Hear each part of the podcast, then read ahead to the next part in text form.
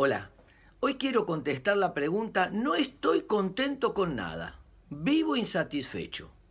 Muchas personas tienen este dolor, esta angustia en el alma. Básicamente, entre las muchas explicaciones, podemos nombrar tres como las más frecuentes. Primero, la ambición. La persona no puede disfrutar de lo que tiene porque siempre está buscando más. Quiero más.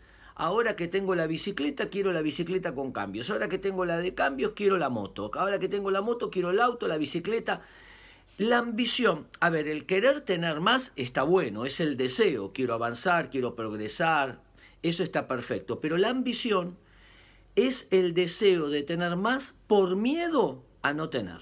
Es decir, que la ambición o el ambicioso lo que tiene es el miedo. Es el miedo a no tener lo suficiente lo que le lleva entonces a tener algo, pero siempre ese miedo a buscar para adelante compulsivamente, acumular cuantas cosas pueda.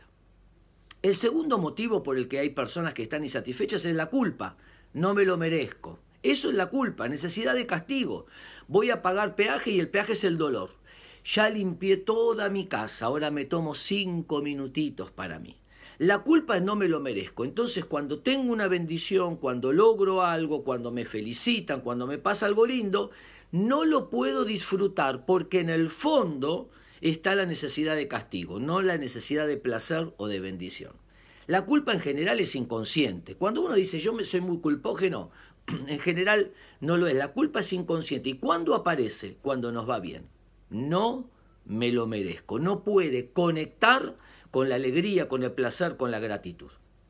Y el tercer motivo por el que la gente no disfruta es la ansiedad.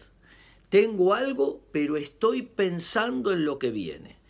Eh, tengo, estoy comiendo este plato de comida, pero estoy pensando, ¿y qué hubiese pasado si hubiese pedido este otro plato de comida? ¿Y, sí, y sí, y sí, ¿y qué hubiese pasado si tal, si lo otro, si aquello? Entonces la persona no puede disfrutar lo que tiene porque siempre está detrás de otro objetivo que no tiene.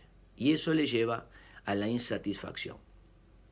Darnos permiso para disfrutar de las bendiciones. Darnos permiso para conectar con el placer.